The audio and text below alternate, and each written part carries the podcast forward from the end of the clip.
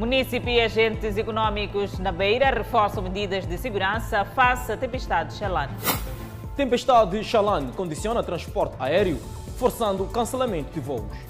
Desconhecidos baleiam mortalmente o suposto cadastrado na circular de Maputo. África do Sul entra em lockdown, novamente afetados negócios na região da África Austral do continente.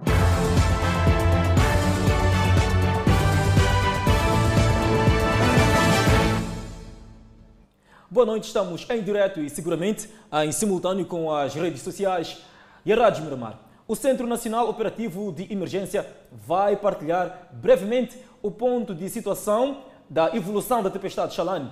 A conferência de imprensa está prevista para esta noite e a nossa reportagem está a seguir cada passo desta informação relacionada à tempestade que se aproxima do nosso país. A informação será avançada nas instalações Senoi, cita na base aérea de Mavalana de Isabel. É verdade, Clemente Carlos, e nós estamos em cima dos acontecimentos para trazer o desenvolvimento em relação a esta tempestade. E vamos em encontro a partir de já para a cidade da Beira, onde já temos o nosso enviado especial Fidelton Emídio. Muito boa noite, Fidelton. O que nos avança neste momento? Pois bem, uh, saudações Adelaide Isabel, saudações Clemente Carlos e a todos que estão neste momento a acompanhar o Fala Moçambique a partir da televisão, assim como em outras plataformas. Respondemos em direto a partir da cidade eh, da Beira, a província de Sofala, onde estamos diariamente a acompanhar a evolução desta tempestade tropical uh, que poderá, que segundo aquilo que se prevê, amanhã uh, entrar ou invadir a província de Sofala e também Zambésia.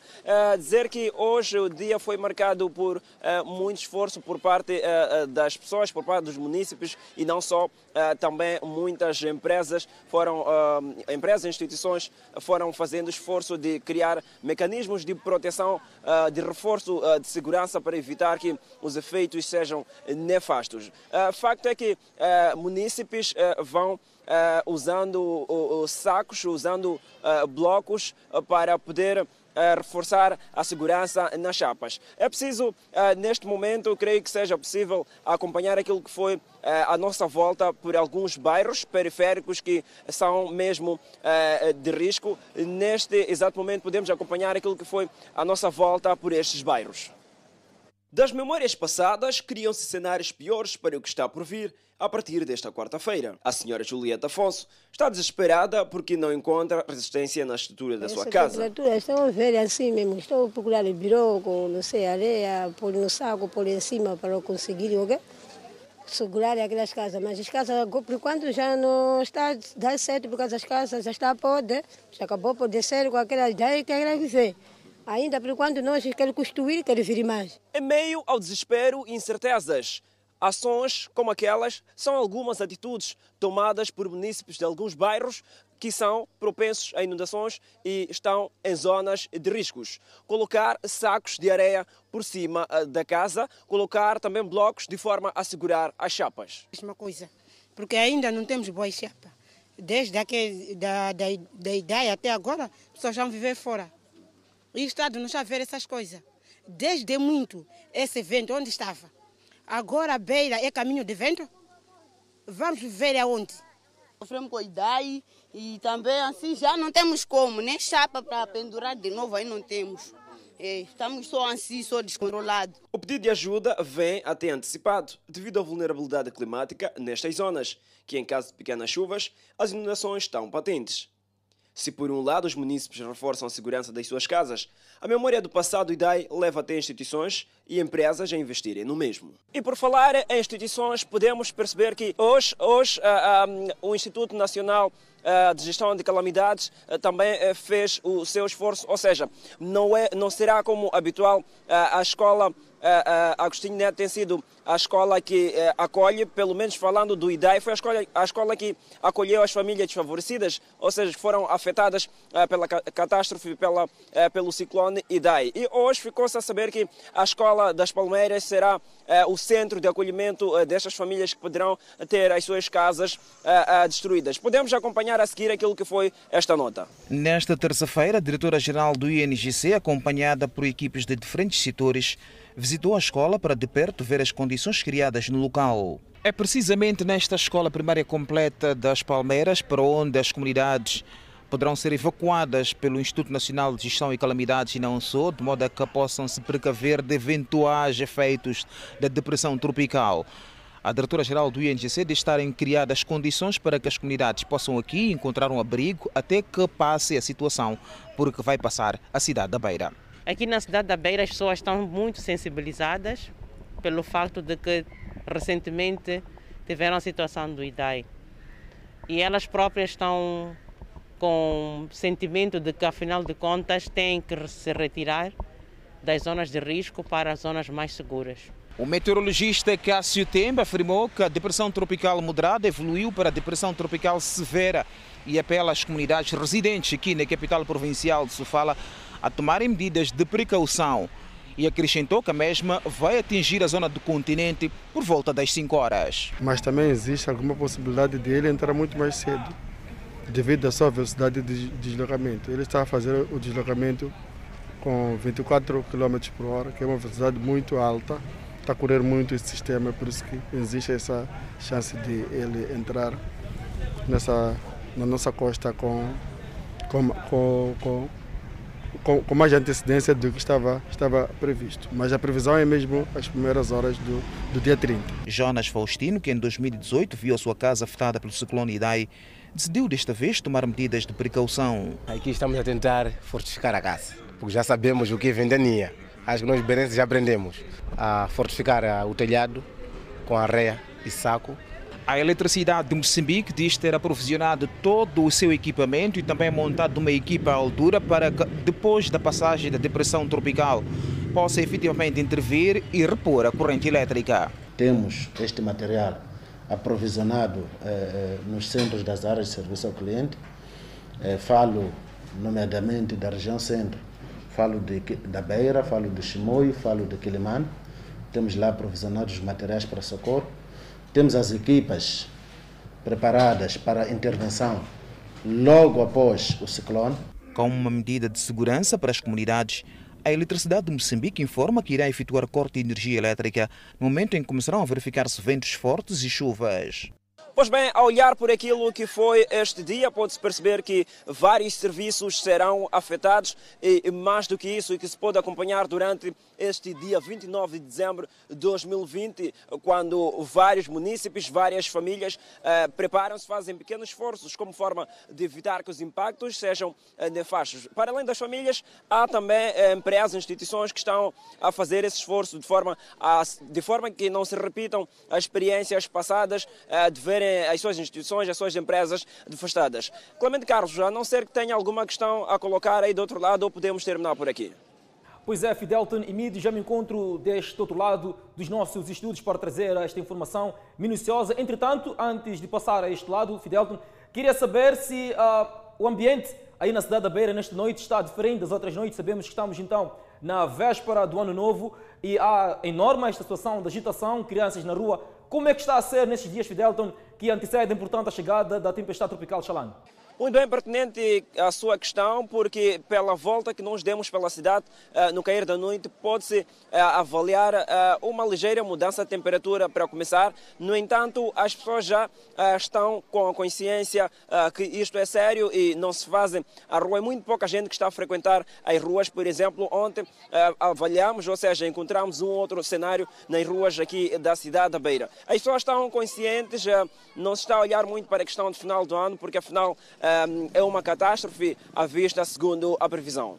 Muitíssimo obrigado. Intervenção em direto do nosso enviado especial Fidelton Emílio à cidade da Beira, na província de Sofala. E ainda no centro do país, vamos à Zambésia, onde o Instituto Nacional de Gestão de Calamidades também está a preparar produtos alimentares de modo a dar assistência a possíveis vítimas desta tempestade tropical. Depois da criação do Comitê Operativo de Emergência, já estão em curso ações de provisão de produtos e meios, na sua maioria aquáticos, para os distritos que possam vir a ser afetados pela tempestade na província de Zambésia. Estão em curso neste momento ações de sensibilização das comunidades para o abandono das zonas baixas e consideradas inseguras.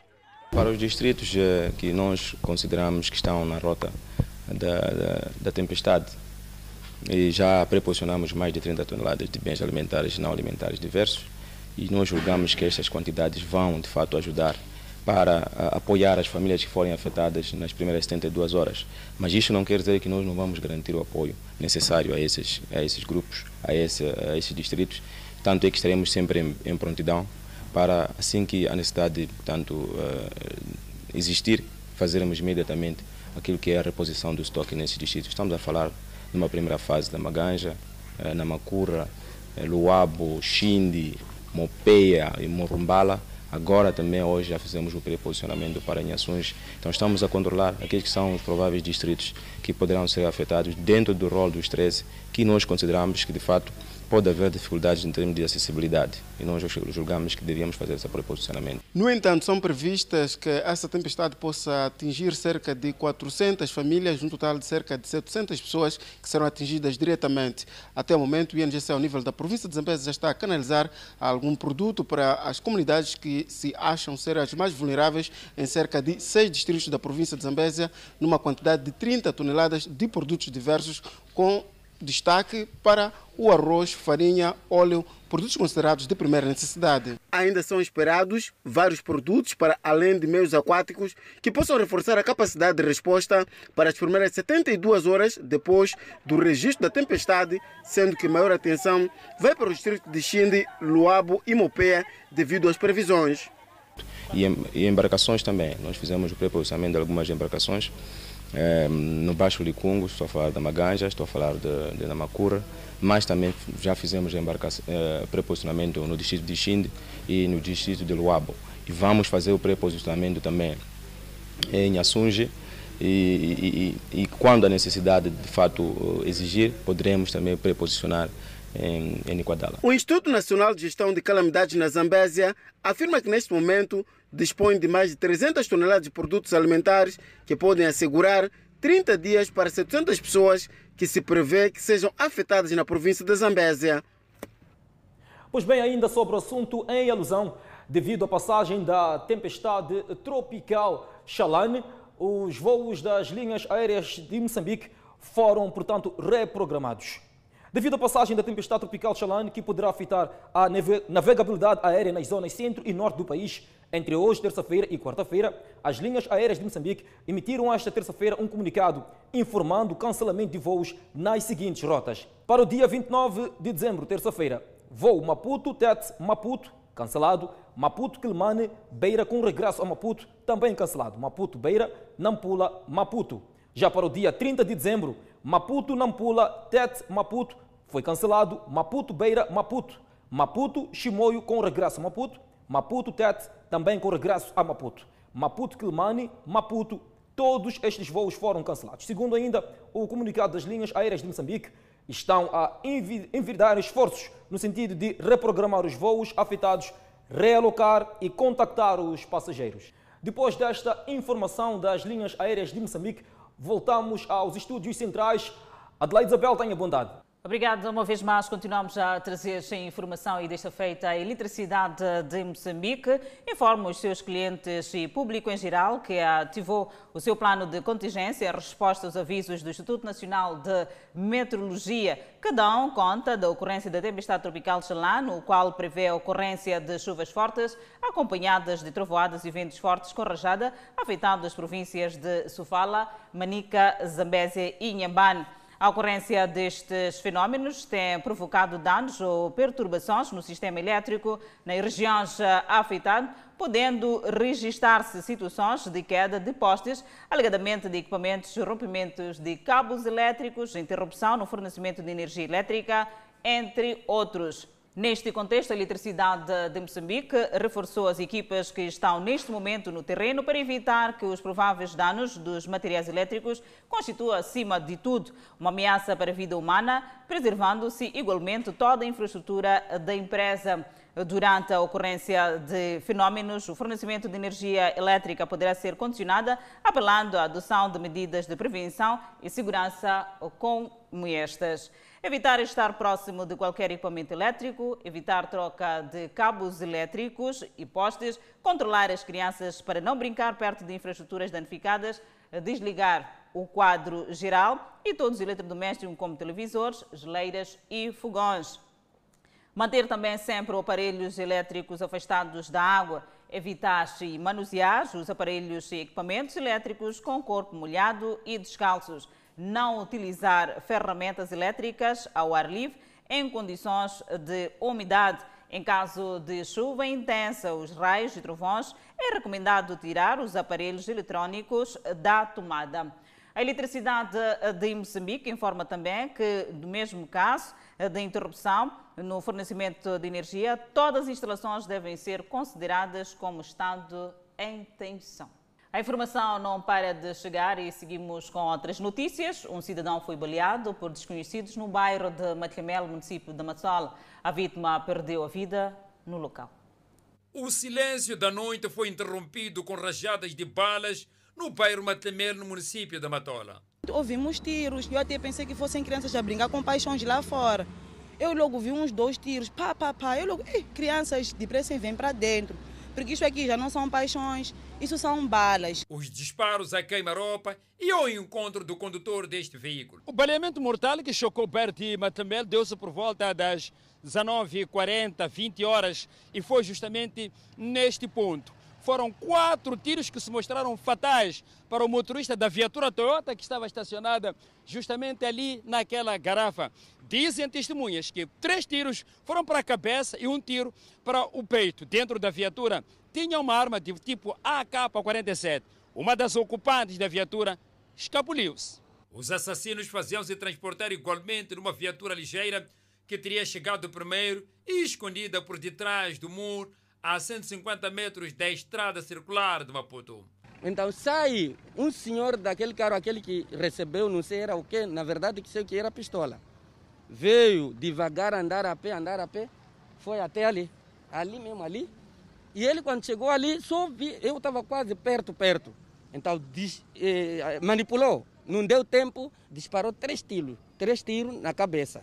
A polícia registrou a ocorrência. O Comando Provincial da PRM Maputo tomou conhecimento de que cerca das 20 horas e 30 minutos do dia 28 de mês corrente, indivíduos não identificados e a monte alvejaram mortalmente um cidadão de 32 anos de idade, o qual seguia conduzindo uma viatura ligeira. O Cernic diz haver evidências de tratar-se de um cadastrado. Da revista feita à viatura, foi possível encontrar lá o, o mandado de soltura, para dizer que o cadastro já dita que ele é, é um cadastrado. Então, estamos a averiguar para perceber a gênese tanto da arma encontrada no, no, no, no carro e a soltura de que crime tinha sido uh, preso ou acusado, mas acredito que vamos uh, oportunamente dizer qualquer coisa sobre o, este assunto. No bairro fica instalado o medo. Não é a primeira vez, não, não é a primeira vez.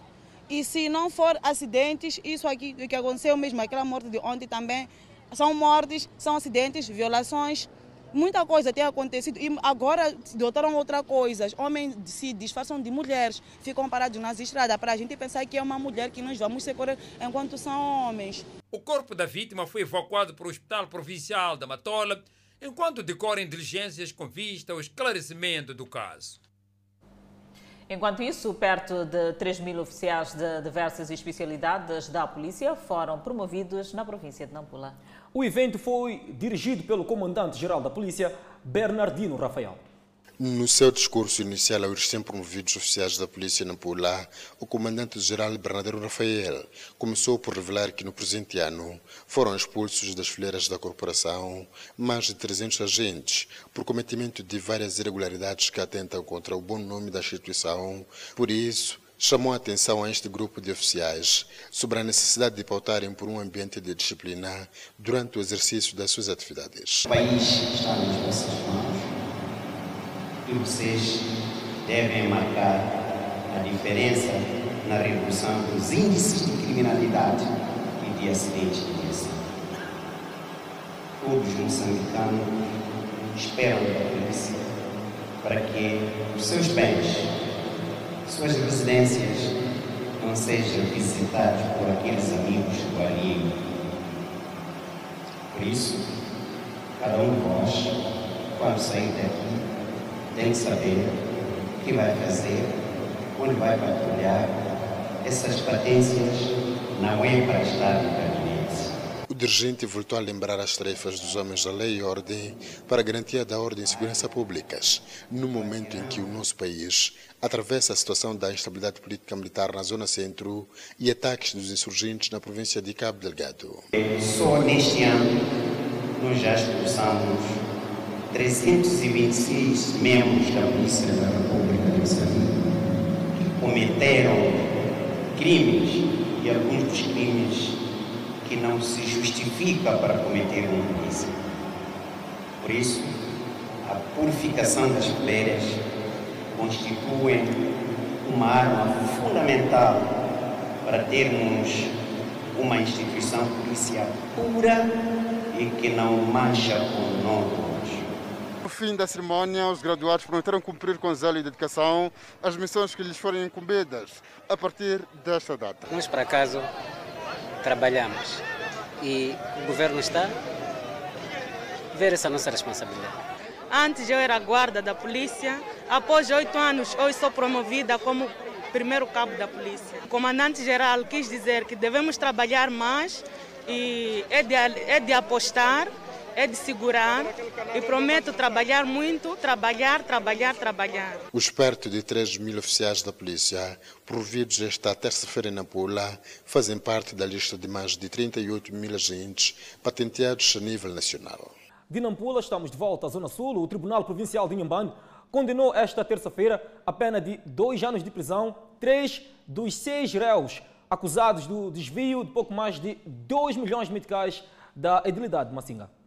O crime foi despoletado pelo Gabinete Provincial de Combate à Corrupção em Nhambane e remetido ao Ministério Público, onde foram constituídos arguidos seis indivíduos, sendo o ex-edil Clemente Boca, dois vereadores, um chefe da contabilidade, um topógrafo, além de uma mulher sem vínculo com o Estado.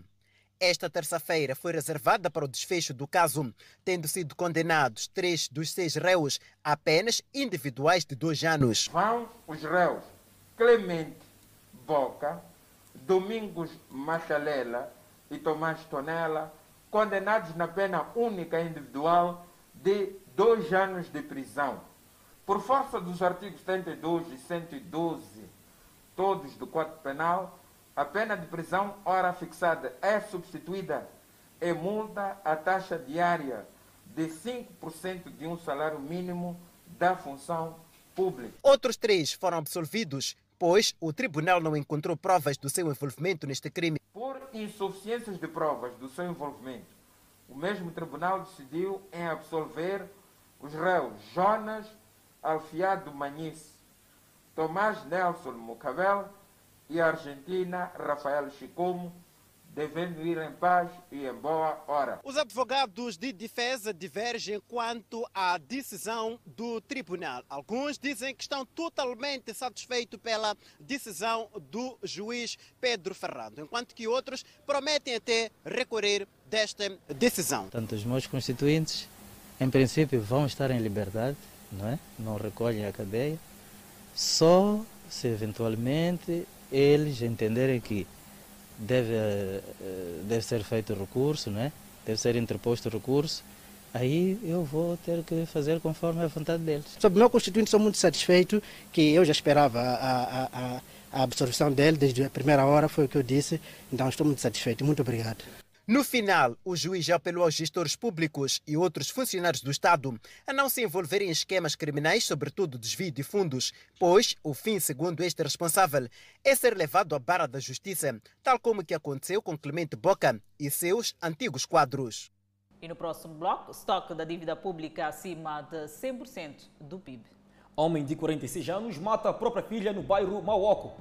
Vamos ao intervalo e voltamos com mais detalhes. De volta ao Fala Moçambique, indivíduo de 46 anos de idade matou sua própria filha, enterrando-a viva no bairro de Mavoc, no distrito de Boane. Uma situação demasiado complicada. A vítima era menor de 7 anos de idade, com necessidades especiais.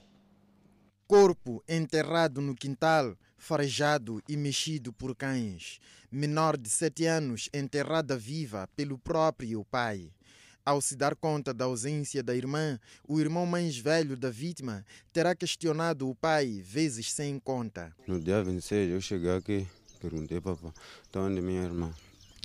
Ele me disse, a minha irmã, a tua irmã está lá no meu serviço, está circuito com a minha patroa. A verdade veio à tona quando este viu a cabeça da irmã na superfície e o corpo no solo. A conclusão foi repentina. A menor tinha sido enterrada. Viste a cabeça da tua irmã? Sim. Ela estava enterrada. Sim. E a cabeça fora. Sim. Até familiares e vizinhos que não punham os pés na casa do suposto assassino por ser uma pessoa de difícil trato correram para o local quando souberam do incidente. Não se entende com, com os familiares, vizinhos também, já pá, por esse motivo que é para me levar ou não vir aqui. Vizinhos consternados. Vi uma a cabeça de criança, foi chamar os outros vizinhos o indivíduo, já a contas com a polícia, assume o crime. Por que, que está algemado? Eu matei o meu, meu filho, minha filha. E avança com detalhes. Eu levou entrar na, na, na, na, na cova. Enterrou viva? Sim. O secretário do bairro refere-se às intervenções após a descoberta do corpo. Contactamos a, a polícia e esteve aqui presente ontem e até hoje estão aqui. Foi exatamente aqui no canto do quintal onde o corpo foi enterrado. Só foi descoberto porque os cães farejaram e descobriram a cabeça. E a polícia que está aqui desde a descoberta do corpo montou aqui alguns blocos para isolar a área e impedir que os cães voltem para o local. Os cães é que abriram a cova e o irmão mais velho aproximou, aproximou lá, como não tem estado aqui. A polícia refere-se às alegações do indiciado. Eu confesso neste crime, alega que a criança no dia 26 e 27 passava a noite e dia a chorar, o que motivou, segundo ele, e decidir por levar e enterrar nesta cova, como poderia, pode se reportar. E a operação de captura? Ele, como jardineiro, nós simulamos que tínhamos um trabalho dele vir fazer a jardinagem e ele veio no local combinado e conseguimos o capturar. A mãe da vítima encontra-se de viagem à província de Inhambane. O estoque da dívida pública moçambicana situa-se acima de 100% do produto interno bruto, nível considerado insustentável. Com várias prestações de obrigações externas suspensas, o Executivo vira-se para a dívida interna. O estoque da dívida pública moçambicana situa-se acima de 100% do produto interno bruto, nível considerado insustentável. Com várias prestações de obrigações externas suspensas, o Executivo vira-se agora para a dívida interna. Na sua página oficial, o Ministério da Economia e Finanças apresentou a estratégia de endividamento e o respectivo plano de amortização da dívida até 2040. O governo projeta que só a partir de 2030 é que vai reduzir a emissão das obrigações de tesouro, ou por outra, títulos de dívida pública de curto prazo, que o executivo recorre para financiar o déficit da tesouraria. No orçamento do Estado de 2020, o governo é autorizado a emitir obrigações de tesouro numa ou mais emissões até o valor máximo de 28,51 bilhões de meticais para a cobertura do déficit orçamental. De acordo ainda com o plano do Executivo, o pagamento do capital vai se concentrar nos anos de 2020 a 2029, influenciado pelo pagamento das dívidas com o Banco Central, dívidas vencidas das emissões de obrigações de tesouro e dívidas de outros créditos com destaque para os leasing e das dívidas atrasadas com fornecedores de bens e serviços do Estado. Refira-se que em 2019 foi contratado o financiamento pela via de emissão de títulos públicos no valor de 19,4 mil milhões de meticais através de emissões em séries mensais que tiveram início no mês de fevereiro. Ao todo foram feitas ao longo do ano nove emissões baseadas em leilões de preços múltiplos e a maturidade de 10 anos. A taxa de juros situou-se no intervalo de 2,5% a 14%. Nova vaga da Covid-19 leva o governo sul-africano a endurecer a medida passada de nível 1 a 3, que, entre outros, obriga ao recolher obrigatório a partir das 21 horas às 6 horas da manhã. A situação, Adelaide Isabel, já preocupa alguns moçambicanos. A África do Sul é um dos países que está a registrar nova vaga de infecções da Covid-19. Para travar o nível de propagação, decidiu endurecer as medidas. A partir desta terça-feira, está no nível 3, que implicará a proibição das reuniões externas e internas por 14 dias, exceto para funerais, e o toque de recolher em todo o país das 21 horas às 6 da manhã.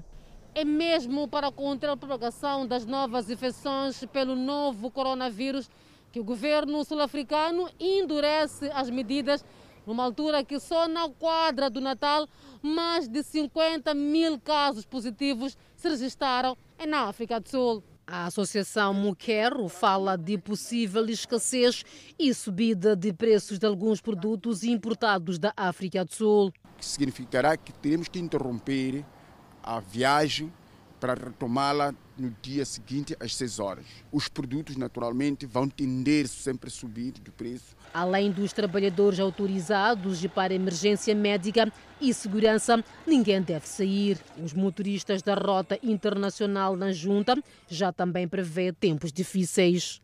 Porque agora saiu esse, essa ordem de que a partir das 21 horas não pode circular coisa. Não pode haver circulação de coisas, de, de pessoas. Estabelecimentos não essenciais, incluindo lojas, restaurantes, bares fechados até às 20 horas. Quem vive na África do Sul, como Mick, conta da agitação que se vive por conta do bloqueio. Nós estamos no ramo da construção, que é um ramo que nós estamos em atividade, né? mas só que pode nos afetar da seguinte maneira, por exemplo, em dias que a gente tiver que, tiver que trabalhar em cidades, em, em outras cidades, porque isso tem acontecido, em outras províncias, isso tem acontecido também. Então, pode, pode ser que a gente volte lá depois das horas de recolher obrigatório. Quando se encontram, vamos ser, vamos ser detidos neste caso. A Talha regressa ao país de férias depois de um ano de trabalho na África do Sul. Saúde as medidas, entre elas o uso obrigatório da máscara, punido em multa e prisão em caso de desobediência. Está mal, é só nos se cuidar, utilizamos a máscara. As restrições foram anunciadas pelo presidente Cyril Ramaphosa. A nação identificou KwaZulu-Natal, Gauteng, Western e Eastern Cape como líderes dos novos casos. As medidas de nível 3 vão até 15 de janeiro de 2021. O endurecer das medidas de prevenção da Covid-19 na África do Sul tem como objetivo travar o ritmo de contaminação. A nova cepa é mais agressiva está a sobrecarregar o sistema de saúde.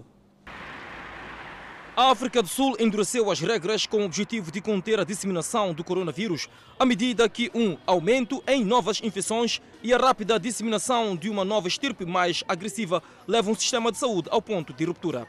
Segundo o diário do governo, a maioria das empresas pode continuar a operar, mas devem aderir a protocolos de saúde rígidos e garantir que seus clientes e funcionários observem o distanciamento social. Os funcionários devem ser incentivados a trabalhar em casa e as reuniões presenciais devem ser restritas.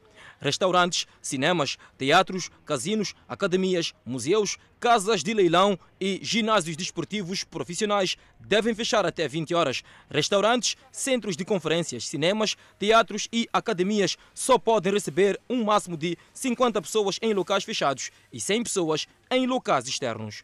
Viajar dentro e fora do país será permitido, mas os viajantes internacionais devem apresentar um teste Covid-19 negativo, obtido menos de 72 horas antes da viagem. Hotéis, pousadas e pensões podem operar em plena capacidade. Os desportos são permitidos, mas os espectadores não podem comparecer. Há ainda as seguintes indústrias e atividades restritas. A venda e distribuição de álcool para consumo dentro e fora do local está proibida até 15 de janeiro. As reuniões públicas não serão permitidas por duas semanas. Funerais são permitidos, mas restritos a 50 pessoas. Praias, rios, lagos e represas estão proibidos em distritos que foram declarados pontos críticos na propagação do vírus. Todos os bares, boates e piscinas públicas estão fechados. As visitas a asilos, prisões, celas da esquadra da polícia e instalações de detenção militar são proibidas. O toque de recolha noturno foi estendido para 21 horas e 6 da manhã. O uso de máscaras faciais será obrigatório em todos os locais públicos internos e externos. o não cumprimento resultará em multa ou pena de prisão de até seis meses, ou ambas. Vizinha África do Sul endurece as medidas de prevenção da Covid-19 e continuamos a olhar o novo coronavírus e desta feita em Moçambique. O país registrou mais 261 recuperados, elevando para 16.439 o cumulativo. O país tem cumulativamente 778 internados, 149 nos centros de internamento de Covid-19. Seguimos com outro caso de número de casos positivos. Moçambique tem um cumulativo de 18.372 casos positivos registrados, dos quais 18.059 de transmissão local e 313 importados. Moçambique testou nas últimas 24 horas 977 amostras, das quais 62 revelaram-se positivas. Dos casos hoje reportados, 59 são de nacionalidade moçambicana, dois estrangeiros são de nacionalidade sul-africana e um de nacionalidade ainda por identificar. Todos 62 resultam de transmissão local. Há registro de mais uma morte, elevando para 163 as vítimas mortais. Moçambique tem 1.766 casos ativos do novo coronavírus. Para ver e ouvir no próximo bloco, Cernic, na província de Maputo, captura dois supostos integrantes de uma quadrilha de assaltantes de viaturas. Vamos ao intervalo, voltamos com mais detalhes desta e outras informações. Seguimos agora com a notícia em destaque. Antes do intervalo, o Cernic, na província de Maputo, captura dois supostos assaltantes de viaturas. Segundo a polícia, os dois fazem parte de um total de oito, dos quais dois já estão a cumprir pena. Eles são apontados como peritos no roubo de carros. O investimento na compra de meios de transporte acaba com armas de fogo apontadas na testa. A pessoa não vai investir uma coisa depois de desaparecer em um segundo é um investimento que a pessoa é para lhe ajudar, depois de repente você acorda, já não tem carro. Depois de capturar dois que já cumprem a pena, o Serviço Nacional de Investigação Criminal, na província de Maputo, capturou mais estes dois indiciados de assaltos à mão armada a residências e estabelecimentos comerciais em Marraquém. O indiciado não confirma a participação, mas diz conhecer um dos indiciados como vendedor de eletrodomésticos. Nunca fizemos isso. O que eu sei é que o, o jovem que está detido do outro lado é uma pessoa que estava naquele dia que nós compramos as coisas. Foi encontrado, acho, com botijas. Estava naquele dia que nós fomos buscar o plasma. Da minha base, não sei. Da minha base, não sei. Nós só levamos o plasma naquele dia e saímos dali. Pagamos o jovem e saímos dali. Em que circunstâncias foi levado, como foi levado, nós não temos não temos conhecimento, pelo menos eu e ele que trabalha comigo nessa área, não temos conhecimento disso. O indiciado, antigo funcionário da Direção Nacional de Identificação Civil, está detido com mais este outro em liberdade condicional após ser condenado a oito anos de prisão. Ele é homem de poucas palavras. Eu não tenho palavra para falar. Segundo o Cernic, os indiciados se faziam transportar nestas viaturas usadas para o crime. Uh, são frutos de uma investigação feita a partir da primeira detenção que se fez do, do caso de assaltos à mão armada na vila de Maracuene, em residências e em estabelecimentos comerciais, onde incentamos as nossas linhas operativas e culminou mesmo com a detenção desses dos indivíduos. Na posse deles foi possível encontrar as três viaturas que eles usam no, no, no, nas suas incursões, e incluindo os plasmas que vêm, recebem do outro foragido, um dos miliantes, membro integrante do grupo. Segundo o Cernic, a suposta quadrilha que se dedicava ao roubo de viaturas e bens em residências também fazia refém às vítimas, de onde também tirava valores monetários nos ATMs. O Cernic trabalha agora para neutralizar os restantes à morte, um deles na posse da arma de fogo. Voltamos a falar de promoções na polícia. E nesta terça-feira, o comando da PRM em Cabo Delgado procedeu ao patenteamento de mais de 2 mil agentes. No discurso de ocasião, o comandante provincial enalteceu o empenho dos agentes na redução da criminalidade. O comandante provincial da Polícia da República de Moçambique, em Cabo Delgado, destaca a coragem e bravura dos seus agentes no combate à criminalidade e na garantia da ordem, tranquilidade e segurança públicas nesta região do país. Vicente Chicote fez saber que o índice de criminalidade de acidentes rodoviários e marítimos reduziu na província como consequência direta do envolvimento de homens e mulheres nas fileiras das várias especialidades da polícia. Por outro lado, os terroristas agudizaram as suas ações em torno da nossa província, destruíram nossas aldeias, mas pela valentia destes membros da PRM foram escorraçados. Estes são poucos de tantos fatos que podíamos anunciar. Estas qualidades foram enaltecidas durante a cerimônia de patenteamento de 2 mil agentes da PRM incorporados em diversos ramos da corporação. Durante o seu discurso de ocasião, o comandante provincial da PRM deixou um apelo a estes homens e mulheres que acabam de ser patenteados para que deem o melhor de si para a salvaguarda da soberania nacional, assim como a ordem e tranquilidade pública no seio da comunidade. Como disse o comandante provincial, cada promoção, cada promoção, é, cada promoção é, é uma responsabilidade.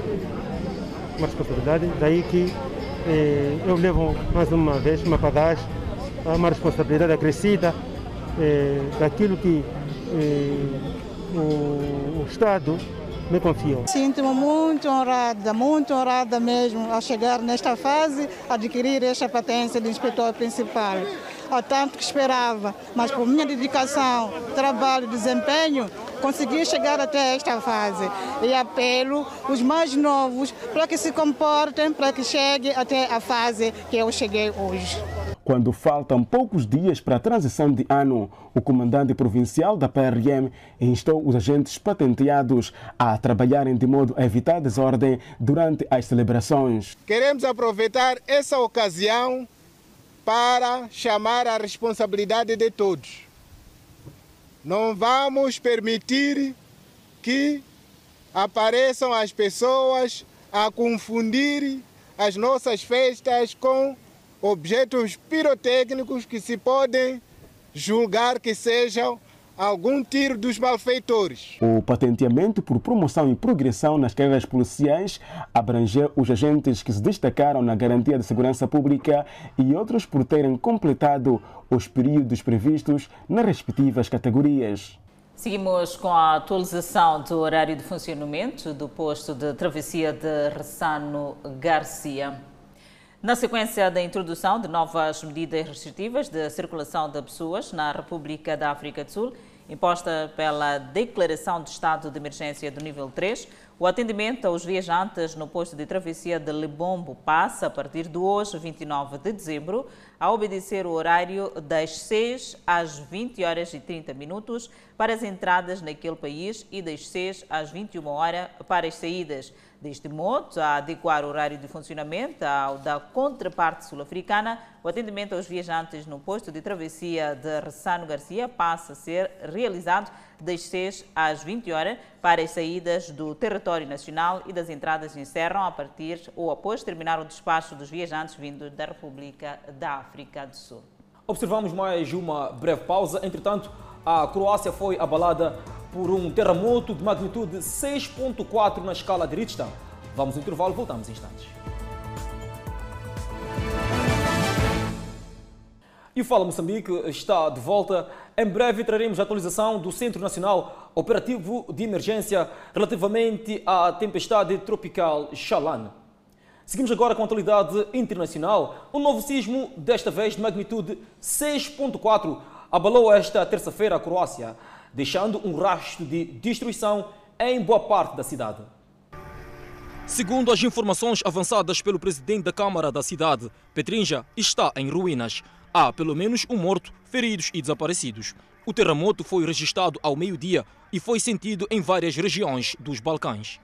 Imagens divulgadas de Petrinja, cidade que conta com cerca de 20 mil habitantes, mostram telhados destruídos e muito danificados, bem como ruas cheias de tijolos e de outros destroços.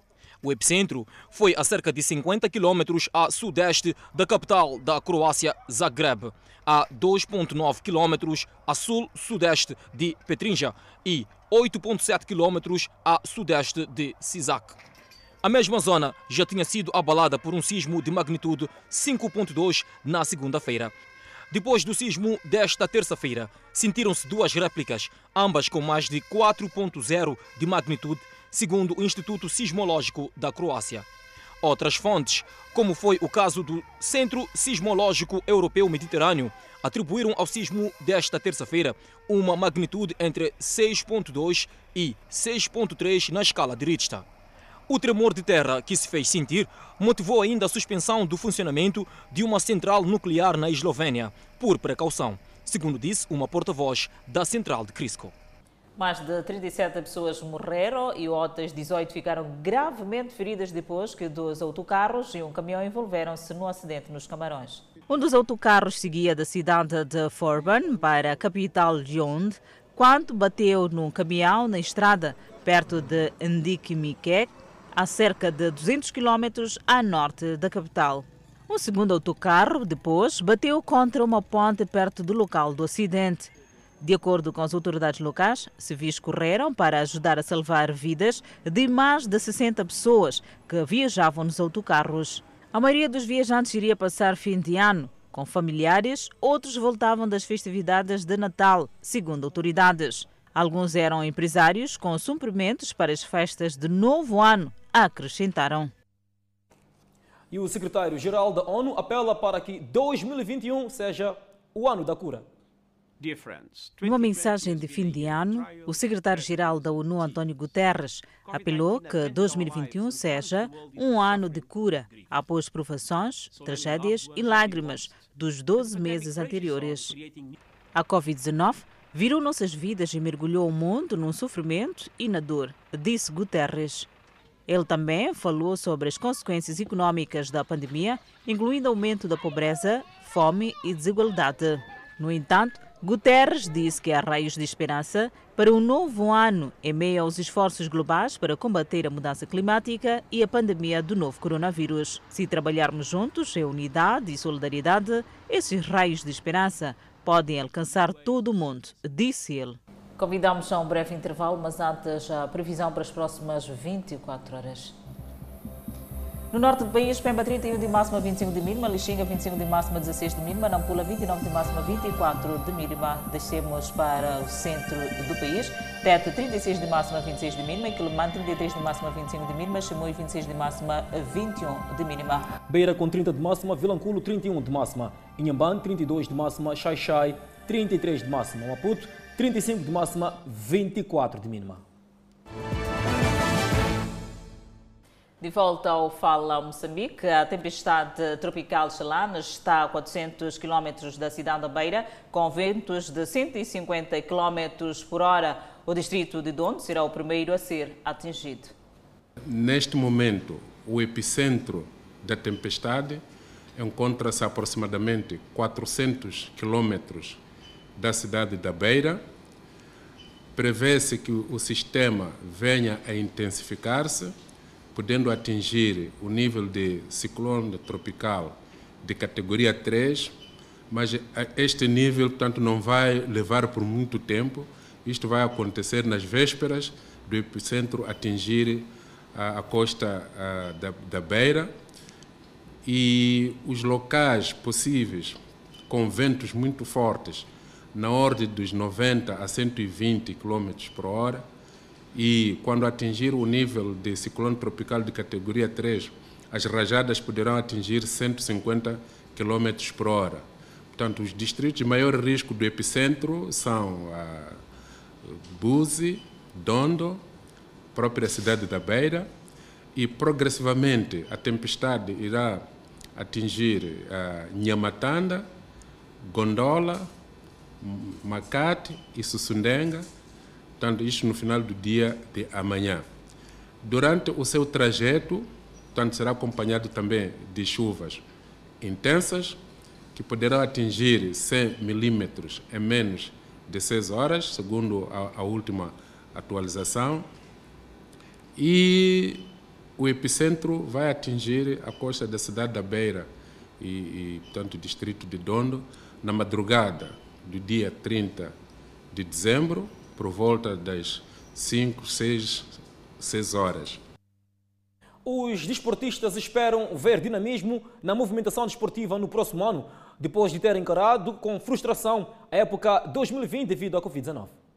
Preparação dos tenistas nacionais que procuram recuperar o tempo perdido depois de longo período de paragem forçada pela pandemia viral. No presente ano, os tenistas nacionais participaram em apenas dois torneios realizados no mês em curso no Clube de Tênis da cidade de Maputo. O ano de 2020 é um ano mesmo para esquecer.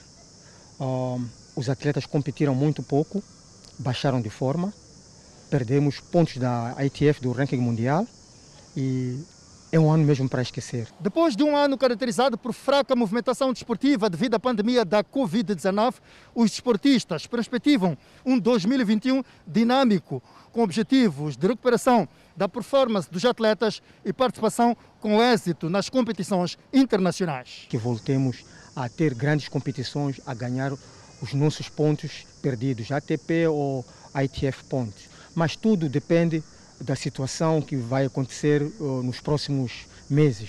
Estamos a ver o Covid com outras versões e que vai estar nos impedir, mas o que nós queríamos é que houvesse mesmo as grandes competições de sempre, o Wimbledon, o US Open, o Australian Open, os Jogos Olímpicos, mas tudo isso vai depender do que vai acontecer nos próximos dias, nos próximos meses. As seleções nacionais de voleibol de praia vão fazer de tudo para conseguir a ambicionada qualificação aos Jogos Olímpicos de Tóquio, Japão, agendados para 2021, segundo garante Pelágio Pascoal, secretário-geral da Federação Moçambicana de Voleibol. Eu desejo que os nossos atletas de voleibol de praia uh, consigam a almejada qualificação para os Jogos Olímpicos, uh, bem como as outras modalidades que também estão à procura de um lugar nestes jogos consigam para que Moçambique esteja muito bem representado nestes grandes eh, eventos. No judo, as ambições dos atletas nacionais estão igualmente viradas para as principais competições internacionais que qualificam para as Olimpíadas de Tóquio. Nós continuamos a trabalhar com o objetivo em Tóquio 21 e infelizmente não conseguimos grande pontuação agora em Antananarivo mas o trabalho continua.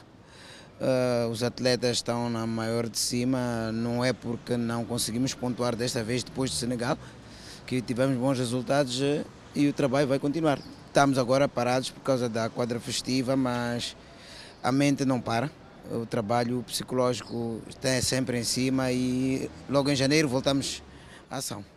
No atletismo, natação e outras modalidades, os atletas nacionais vão procurar nos próximos meses garantir a qualificação para o maior evento desportivo do mundo, que foi adiado para o próximo ano devido à pandemia da Covid-19, que tem afetado muitos países.